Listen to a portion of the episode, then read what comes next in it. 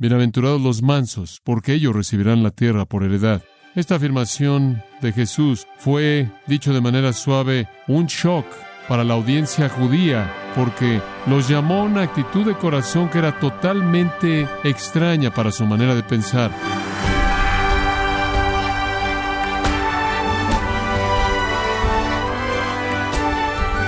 Le damos las gracias por acompañarnos a este su programa, gracias a vosotros, con el pastor John MacArthur. Estimado oyente, nadie respeta a un cobarde. ¿No es cierto? El mundo no, y francamente tampoco la Iglesia. Los cristianos deben ser valientes. Entonces, ¿por qué dice la palabra de Dios claramente, bienaventurados los mansos? Para descubrirlo, le invito a que nos acompañe a continuación cuando John MacArthur examina qué es la mansedumbre y lo que no es, en la serie titulada Felicidad de adentro hacia afuera, en gracia a vosotros. Vayamos a Mateo capítulo 5. Vamos a regresar a nuestra serie de la felicidad verdadera. La felicidad verdadera. El único camino a la felicidad verdadera Jesús lo presentó en el primer sermón registrado de Jesús en el Nuevo Testamento, Mateo capítulo 5, con frecuencia llamado el Sermón del Monte, porque él subió al monte, dice en el versículo 1, se sentó y abrió su boca y comenzó a enseñar. Conforme Jesús comenzó a enseñar ese día en el monte, dio una serie de afirmaciones que son conocidas como las bienaventuranzas, pronuncian bendición, son conocidas para todos nosotros que conocemos la palabra de Dios y las estamos viendo una a la vez. Llegamos al versículo 5, la tercera de las bienaventuranzas. Bienaventurados los mansos, porque ellos recibirán la tierra por heredad. Algunas traducciones dicen gentil, algunas dicen humilde. Mansos probablemente es la mejor manera de traducir eso. Bienaventurados los mansos, porque ellos recibirán la tierra por heredad. Esta afirmación de Jesús, como las primeras dos, bienaventurados los pobres en espíritu y bienaventurados los que lloran, fue, dicho de manera suave, un shock para la audiencia judía ese día en el monte en donde él habló, igualmente tan conmovedora como las otras bienaventuranzas, porque los llamó a una actitud de corazón que era totalmente extraña para su manera de pensar. Ya lo habían oído a él decir que un espíritu quebrantado y un corazón que lloraba eran necesarios para entrar al reino del Mesías, en lugar de la justicia personal y el orgullo espiritual. Y después Jesús sacude aún más su pensamiento al decir bienaventurados los mansos. Esto simplemente es absolutamente extraño a todo lo que esas personas judías habían entendido en ese día. Permítame decirle por qué. Poco más de medio siglo antes de que Jesús naciera, en el año 63 antes de Cristo, Pompeya había añadido Palestina para Roma, de esta manera llevando a un fin la independencia judía. Usted recordará que esa independencia fue ganada a un gran costo en la Revolución Macabea, pero esa independencia que los judíos atesoraban tanto, esa libertad de ser quienes ellos querían ser, como su propia nación fue perdida cuando ellos cayeron bajo el poder de Roma. A partir de ese momento y en adelante Palestina le perteneció a los romanos. Fue gobernada en parte a través de los reyes herodianos, que estaban sujetos a la autoridad del César, y en parte por procuradores o gobernantes o gobernadores romanos. La combinación de los herodianos y los romanos era desagradable para los judíos, a quienes no les gustaba la idea de que alguien los gobernara particularmente gentiles paganos. Al mismo tiempo, virtualmente todas las otras tierras con las que el Nuevo Testamento tiene que ver también habían sido sujetas a Roma. El Imperio Romano había alcanzado su cenit en el tiempo de Cristo. El gran imperio romano se extendía por toda Europa hasta Asia y llegando al este hasta Baalbek o a la parte este de Beirut, al este de Damasco. Los judíos entonces eran siervos y esclavos de los romanos en el sentido más puro. Ese fue un hecho, por cierto, que no les gustaba reconocer, y en Romanos, en Juan 8:33, le dijeron a Jesús, somos simiente de Abraham y nunca hemos sido aún esclavos de nadie. Era una manera de pensar que deseaba eso. De hecho, en el mismo momento en el que dijeron eso eran los esclavos de Roma. Entonces, la historia entera de la vida de Jesús, el trasfondo de ella, encaja en un marco de una nación en esclavitud a Roma. Una sombra del César, francamente, se encuentra sobre todas las páginas del Nuevo Testamento. Al mismo tiempo, los judíos habían estado esperando por mucho tiempo para que el reino de Dios llegara. Estaban esperando su Mesías, el Mesías iba a venir, ellos creían y él establecería el reino en la tierra, él establecería el reino prometido del cual los profetas habían hablado. El Antiguo Testamento es muy claro en esto. Iba a haber un reino y ellos lo esperaban mucho. Su expectativa se incrementó aún más conforme la opresión romana se incrementaba. Entre más fuerte era el control de los romanos sobre ellos, más anhelaban que el reino de Dios viniera. Y después, la cosa más maravillosa, la cosa con más esperanza sucedió. Juan el Bautista vino. Juan el Bautista, el último de los profetas del Antiguo Testamento, y anunció que el rey había venido. Y después el rey vino, el Señor Jesucristo. ¿Y cuál fue su mensaje? Él dijo esto, el reino de los cielos se ha acercado. Cuando Jesús llegó inicialmente hubo una emoción tremenda. Usted se acuerda de que todo Israel salía a oír acerca del Mesías por parte de Juan el Bautista. Y cuando Jesús vino, Jesús vino diciendo, como Marcos 1.15 lo dice, el tiempo se ha cumplido, el reino de los cielos se ha acercado. Y pensaban, ciertamente, aquí estamos. Este es el tiempo del Mesías, y el Mesías va a venir, y él va a derrocar a Roma, y él va a establecer el Estado judío independiente, y él nos va a traer las glorias del reino que han sido prometidas a lo largo de los siglos por los profetas. Habían algunos judíos con frecuencia llamados celotes, que creían que el Mesías haría esto políticamente, militarmente. Él simplemente vendría y rompería la estructura de poder romana y la reemplazaría. Él vendría para traer un golpe de Estado, ser una especie de revolución en la que él conquistaría militarmente y establecería su propio reino político mediante mero poder derrocando a Roma. Los celotes eran los militares, eran los pragmatistas. Otro grupo muy prominente en el Nuevo Testamento fueron los fariseos que realmente dominan la escena en el Nuevo Testamento y ellos creían que el Mesías vendría y derrocar a quien estuviera controlando Israel. En este caso habrían sido los romanos, pero él no lo haría tanto militarmente como milagrosamente. Eran más teólogos que pragmatistas. Estaban más interesados en el cumplimiento del poder de Dios a un nivel milagroso que simplemente un nivel militar. Estaban esperando que el Mesías estableciera su reino mediante alguna ola increíble de milagros, algún acto milagroso mediante el cual él derrotaría el poder romano. Pero de cualquier manera todos estaban esperando alguna intervención catastrófica de Dios que fuera disparada por la llegada del Mesías. Daniel había dicho que él vendría en nubes y gloria y que él establecería su reino. Inclusive los discípulos fueron arrastrados por todo esto.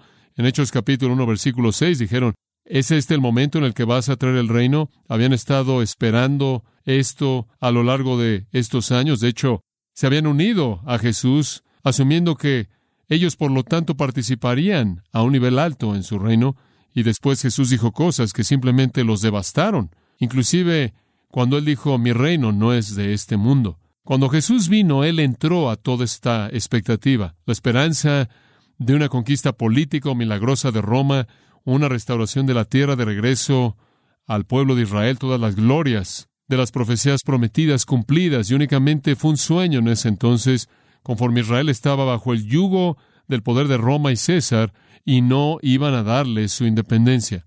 Sin embargo, esta esperanza ardía en el corazón de los judíos y ardía con tanto calor que creó un ambiente para que muchos mesías falsos se levantaran y cayeran, vinieran y se fueran. Estaban tan ansiosos porque un Mesías viniera y los sacara de la esclavitud romana que hubieron una ola de Mesías falsos que estaban tratando de aprovecharse del sueño, ocasionalmente los celotes, también llamados los secarei, teniendo que ver con el hecho de que llevaban espadas, atacaban a Roma una y otra vez como terroristas. Debido a que no tenían bombas en esos días, encontraban a un oficial apropiado y lo apuñalaban en la oscuridad. Lo único que eso hacía era traer respuestas romanas. No cumplió absolutamente nada. Y finalmente, en el 70 después de Cristo, los romanos se habían cansado de todo esto y entraron en el 70 después de Cristo y destruyeron la ciudad de Jerusalén y mataron a un millón cien mil judíos. Del 132 al 135 en el siguiente siglo, bajo el emperador Adrián, para efectos de todo lo que ellos querían, mataron a la nación entera. En el 70 después de Cristo fue Jerusalén, pero 60, 70 años después el resto de la nación fue matada. Algunos escritores nos cuentan que Adrián destruyó por lo menos 985 ciudades y aldeas en la tierra de Palestina. El plan de Dios no fue en absoluto como ellos lo pensaron. Jesús decepcionó a los celotes, porque él no iba a agrupar una fuerza revolucionaria. Él decepcionó a los fariseos porque ellos sabían que él tenía poder milagroso, lo vieron todo el tiempo. Lo vieron resucitando a los muertos, lo vieron curando a los enfermos, lo vieron dando vista a los ciegos y oído a los sordos y voces a los mudos, lo vieron creando alimento a partir de sus propias manos. Ellos sabían que él tenía poder milagroso, pero él no lo quiso usar para destruir a Roma. Y él no quería hacer esos milagros cataclísmicos que ellos querían que hiciera. Esa decepción se convirtió en odio y eventualmente debido a eso lo ejecutaron. Y una vez que él fue ejecutado, él se volvió inclusive aún más intolerable. El nacionalismo judío nunca podía tolerar a un Mesías crucificado. Esa es la razón por la que Pablo en Romanos nos dice que la crucifixión de Cristo lo hizo para los judíos un tropezadero. Pero ellos deberían haber sabido que la dirección no iba a ser como ellos lo pensaban, y deberían haberlo sabido desde el principio mismo. Aquí en el versículo 5 todo realmente inició. Su decepción realmente comenzó aquí, cuando dijo, bienaventurados los mansos.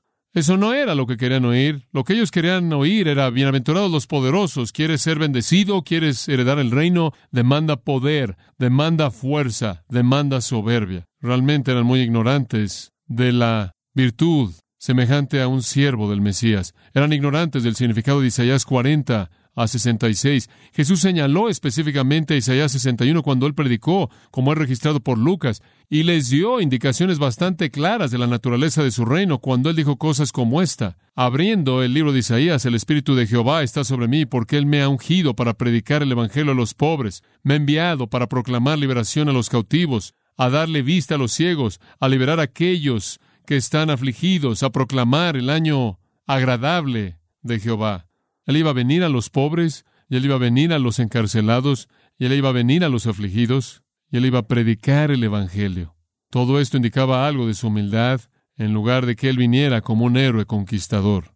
Él continuamente se refiere a sí mismo como el siervo humilde. Él dice, el Hijo del Hombre no ha venido para ser servido, sino para servir y dar su vida en rescate por muchos. Y después aquí en las bienaventuranzas, Él dice, su reino le pertenece a gente que está quebrantada en espíritu, que no tienen confianza en sí mismos, que no creen en sí mismos en absoluto. El reino le pertenece a gente que está llorando. Y ahora Él dice a gente que es mansa. ¿Cómo es posible que el gobierno romano iba a ser derrocado? ¿Cómo es posible que el gran reino va a ser establecido por aquellos que están quebrantados y que están llorando y son mansos? Es simplemente la antítesis absoluta de todo lo que ellos habrían asumido. Jesús dice, no son los autosuficientes, no son los justos en sí mismos, no son los soberbios, no son los fuertes, no son los capaces, no son los valientes, no son los que tienen confianza, no son los satisfechos, no son los enojados, los poderosos, los rebeldes, los que van a traer el reino, los que van a entrar al reino. Son más bien los quebrantados, los que lloran, los mansos, los que tienen hambre y sed, los misericordiosos, los puros, los pacificadores, y los perseguidos y los que son calumniados, los que constituyen su reino. Ellos son los verdaderos ciudadanos del reino. Bueno, este es un mensaje absolutamente contundente. Y yo creo que es exactamente aquí en donde la hostilidad del pueblo judío hacia Jesús realmente es inaugurada. Ahora hay un flujo aquí. Aquellos que son pobres en espíritu son aquellos que reconocen su bancarrota espiritual, reconocen su impotencia, reconocen su incapacidad de hacer algo que agrade a Dios, reconocen su indignidad, su ineptitud para entrar al reino, que saben que no tienen recursos mediante los cuales pueden agradar a Dios. Espiritualmente están en bancarrota absoluta, debido a que son los que están en bancarrota lloran, lloran por su pecado, por su bancarrota espiritual, por su incapacidad, y de manera natural, gente así es mansa.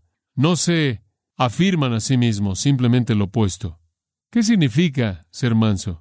¿De qué es lo que realmente estamos hablando cuando estamos hablando de mansedumbre? Si usted lo busca en un diccionario, el diccionario podría desviarlo usted.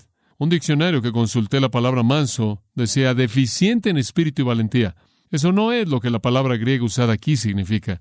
Cuando hablamos de mansedumbre, de lo que realmente estamos hablando y sinónimos con frecuencia se dan para esto es gentileza en el sentido de humildad. Pero el meollo significa alguien que no se afirma a sí mismo. Alguien que no está consumido con sus propios objetivos.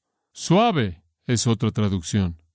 La persona que está quebrantada por su propia condición, que llora por su propio pecado, no se va a afirmar a sí misma. Muestra más bien una sumisión callada dispuesta a Dios, estando en contraste directo a la obstinación deliberada, rebelde, al vivir centrado en uno mismo, que es característico del hombre natural. Algunas veces esta misma palabra es la palabra prais de praos. Algunas veces la misma palabra es usada para describir una medicina confortante. Algunas veces es usada para describir una brisa gentil. Algo que no lo derriba a usted. Los granjeros usaban esta palabra para describir a un potro que había sido quebrantado y era dócil, gentil, había sido domado, cuya fortaleza y poder podía ser canalizada para bien. No es debilidad. No se quede con esa idea. No es debilidad, es poder bajo control. Es una persona que ha cedido el control a alguien más. Toda la fuerza está ahí, todo el poder está ahí. Simplemente no es afirmado de manera personal, en donde usted tiene un corazón quebrantado, en donde usted tiene un sentido de bancarrota espiritual, en donde usted tiene un lloro por la pecaminosidad de uno. Usted tiene sumisión. Y la sumisión a Dios es mansedumbre. Creo que usted podrá decirlo de esta manera. Es domar al león, no matar al león. El león es tan fuerte como siempre, nada más que el león ha cedido su voluntad a otro. El mismo león, pero bajo control, no impotente, no cobarde, controlado. Esta es la persona que literalmente cede su poder, cede sus metas, cede su voluntad, cede sus propósitos, sus metas, sus sueños, sus ambiciones, para que estén bajo control divino. La medicina, bajo control, en la dosis correcta, es de gran beneficio. Fuera de control, en la dosis equivocada, es mortal. El viento bajo control trae una brisa gentil. Fuera de control, trae un huracán devastador y mortal. Un caballo bajo control puede ser controlado y usado para cumplir propósitos grandes. Fuera de control, destruye. Es este poder bajo control que es esencialmente esta palabra praus. Un escritor lo dijo de esta manera. Este es el fruto del Espíritu, que se encuentra en la tierra de pobreza espiritual, contrición y lloro, una flor noble que crece de las cenizas del amor personal que está sobre la tumba de la soberbia. Por un lado, un hombre ve su propia ruina absoluta, su indignidad y miseria, por otro lado, contempla la bondad y benignidad de Dios en Cristo Jesús. La característica interna es una disposición de corazón mediante la cual la percepción clara de su propia miseria y la misericordia abundante de Dios se ha vuelto tan flexible, tan movible, que no hay rastros de su rudeza original, de su naturaleza independiente y salvaje, no domada, aunque permanece. Ahí está, ahí está.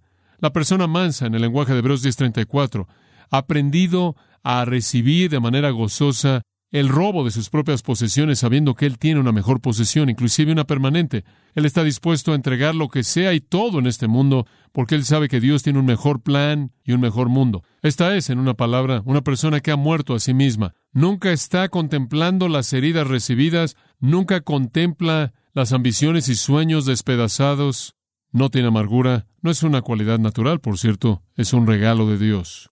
Este versículo, por cierto, realmente está arraigado en el Salmo 37. ¿Puedo llevarlo al Salmo 37 por un momento?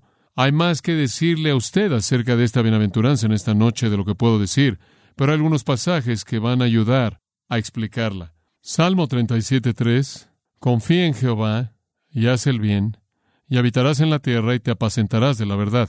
Deleítate a sí mismo en Jehová y Él te concederá las peticiones de tu corazón. Encomienda a Jehová tu camino y confía en Él y Él hará. Exhibirá tu justicia como la luz y tu derecho como el mediodía. Guarda silencio ante Jehová y espera en Él. No te alteres con motivo del que prospera en su camino por el hombre que hace maldades.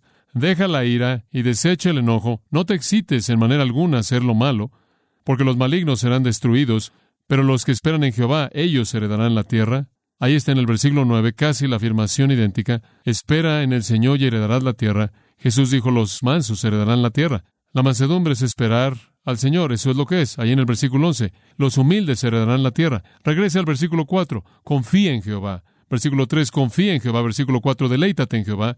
Versículo 5, encomienda tu camino a Jehová. Versículo 7, descansa en Jehová. No te impacientes. Versículo 8, no te excites. Versículo 9, espera en Jehová. Todas esas son las actitudes de los mansos. Simplemente entregan todo para el propósito de Dios. Confían en Él, se deleitan en Él, encomiendan su camino a Él, descansan en Él, no se excitan por hacer lo malo, lo esperan. Eso es lo que significa ser manso, confiar, deleitarse, encomendar, descansar, cesar. El salmista está diciendo, sé manso. No se aflijan cuando los impíos prosperan, no se aflijan cuando sus propios planes no se cumplen. La bendición de Dios le pertenece a aquellos que ceden a Él. ¿Y qué es lo que alguien más puede hacer que no tiene nada que ofrecer? Digo, si usted está quebrantado en espíritu, si usted se da cuenta de su bancarrota espiritual y pobreza espiritual, y si está llorando por su condición, ¿qué tiene que hacer más que ceder? Simplemente encomiende su camino al Señor. ¿No está hablando de cobardía? El Señor podría llamarlo a usted a hacer algo que va a demandar valentía tremenda. ¿No está hablando de flojera? El Señor puede llamarlo a que haga algo que va a demandar una energía y esfuerzo tremendas. ¿No es una ausencia de convicción? ¿No es ambivalencia? ¿No es algún tipo de amabilidad benigna humana? Realmente es fe, en el sentido más puro que confía en Dios. Y dice esto, en mí mismo nada es posible, por lo tanto, cedo a Él en quien todo es posible. Dice, para mí no hay defensa, pero voy a defender a mi Dios. No es una aceptación pasiva de la pecaminosidad de uno, es un reconocimiento de que usted no puede hacer nada por su pecaminosidad, lo único que puede hacer es ceder a Dios. Usted dice, Señor, no tengo nada que ofrecer, estoy quebrantado, estoy en bancarrota, lloro por mi bancarrota, por lo tanto debo ser humillado delante de ti y lo que ocurra en mi vida de valor y bendición que te agrada a ti, tú debes hacerlo. Y entonces confío en ti, me encomiendo a ti, me deleito en ti, te espero. Esa es exactamente la manera en la que Jesús vivió su vida. Exactamente. Él dijo, únicamente hago lo que el Padre me dice. He cedido mi vida a Él. Únicamente hago lo que el Espíritu Santo opera a través de mí. Él estableció el ejemplo para nosotros. Él no fue ningún cobarde. Él no fue débil pero él fue manso. De hecho, el apóstol Pablo nos llama la mansedumbre, 2 Corintios 10.1, cuando él nos llama la mansedumbre y gentileza de Cristo.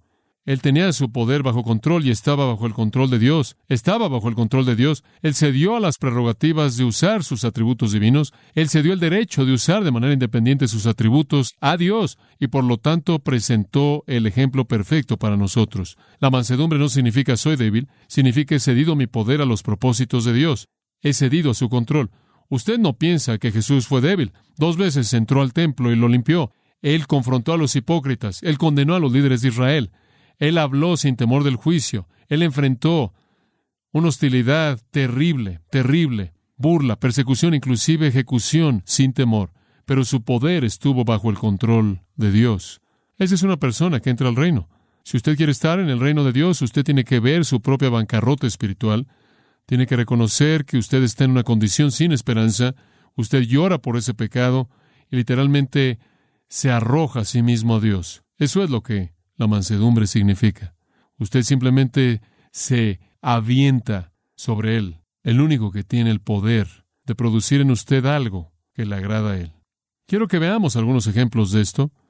En el capítulo 13 de Génesis, simplemente un par de ellos, y Después vamos a hacer algunas aplicaciones prácticas y terminaremos. En Génesis capítulo 3 está Abraham. Abraham, recordará usted, estaba viviendo en Ur de los Caldeos, se llevó a su sobrino con él, su sobrino era Lot, y tuvieron un desacuerdo familiar. Descendieron al Negev, el cual es el desierto sur, cerca de Israel, y en el versículo 7 hubo una contienda, una pelea entre los pastores de el rebaño de Abraham y los pastores del rebaño de Lot. Ahora Abraham tenía el derecho a la tierra, él era el hombre de Dios y Lot simplemente iba con él. Él simplemente estaba acompañando a Abraham. Pero Abraham lo manejó de una manera bastante sorprendente. Versículo 8. Abraham todavía es llamado. Le dijo a Lot, por favor no haya contienda entre tú y yo, ni entre tus pastores y mis pastores, porque somos hermanos. ¿No está la tierra entera delante de ti? Por favor apártate de mí. Si te vas a la izquierda, yo miré a la derecha. O si te vas a la derecha, entonces miré a la izquierda. Eso es poder bajo control. Abraham tenía poder, Abraham tenía autoridad, pero él la cedió. Él no la usó para su propio beneficio. Hay humildad real ahí.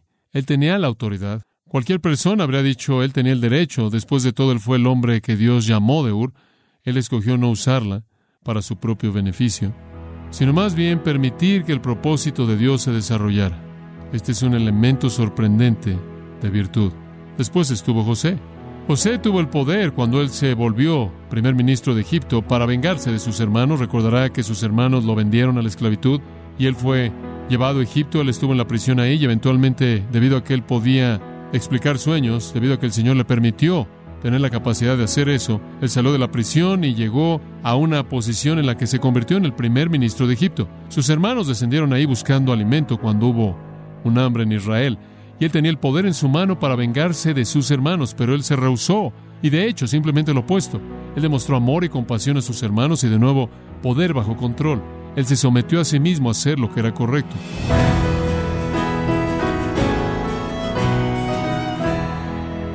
Ha sido el pastor John MacArthur en la serie titulada Felicidad de adentro hacia afuera, en gracia a vosotros.